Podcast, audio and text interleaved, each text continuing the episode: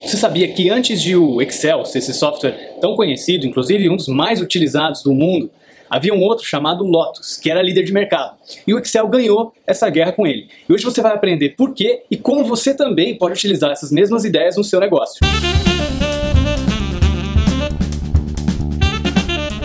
A Microsoft foi muito inteligente naquela época e ela utilizou a retrocompatibilidade, a compatibilidade, como uma grande vantagem competitiva para ganhar do Lotus o Lotus era utilizado por praticamente todo mundo e ele era praticamente sinônimo de software de planilha eletrônica. Nós já falamos em alguns vídeos passados que é difícil de o consumidor mudar de comportamento. Para o consumidor mudar de comportamento, ele tem que ver muita vantagem.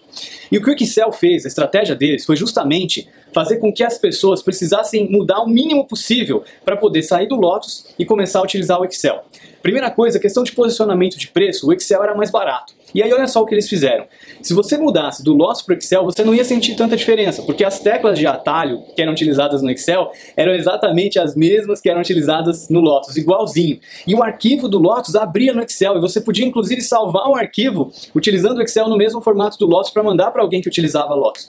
Então, eles criaram um esquema de compatibilidade com o concorrente que era o líder de mercado, para que o usuário, o consumidor, não precisasse aprender muita coisa, que a curva de aprendizado fosse muito pequena e fosse muito fácil de migração. O custo de migração era quase zero. E já a Lotus não fez a mesma coisa, como era líder, né? Ela acabou não se adaptando a isso. Então os arquivos de Excel não abriam lá e as novidades que tinham no Excel não iam para lá, e aí acabou que foi ficando para trás. Então quer dizer, você pode utilizar esse fator de diminuir a curva de aprendizado das pessoas utilizando o que elas já sabem em outros produtos que elas utilizam hoje, para que seja mais fácil de elas migrarem para o seu produto.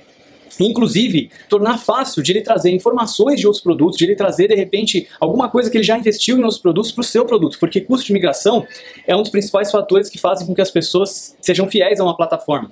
Pensa, por exemplo, nos livros digitais, eletrônicos. Se você comprou lá é, o seu livro na Saraiva, você não consegue migrar aquele livro depois, de repente, para você poder ler no aplicativo do Kindle ou no aplicativo de uma outra é, livraria. Então você acaba se mantendo fiel, porque todos os seus livros já estão lá. Se você utiliza o Spotify, você tem as suas músicas lá, e aí você acaba não mudando muitas vezes também de aplicativo, porque você não quer perder as playlists que você criou, você não quer perder tudo aquilo que você já construiu naquele aplicativo.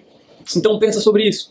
Quem é o seu concorrente? Quem é o líder de mercado? E o que as pessoas já aprenderam, já estão acostumadas ali? O que elas já construíram no seu concorrente, que quando elas migrarem para você elas podem perder? E como é que você pode diminuir essa sensação de perda e facilitar o processo de migração? Então essa foi a lição, é isso que a gente pode aprender analisando, estudando o caso do Lotus do Excel que aconteceu alguns anos atrás e hoje quase ninguém mais uh, lembra do Lotus, a não ser as pessoas que são um pouquinho mais velhas e acabam entregando a idade. E o Excel se tornou o software de planilha mais utilizado do mundo, inclusive um dos softwares em geral mais utilizados por empresas no mundo hoje em dia. Muito obrigado, espero que você tenha gostado desse bate-papo. Não esqueça de deixar o seu comentário, de dar o like no vídeo, de compartilhar esse episódio com algumas pessoas que você acredita que podem gostar e também de se inscrever no canal para acompanhar os próximos episódios. Muito obrigado e até o próximo episódio.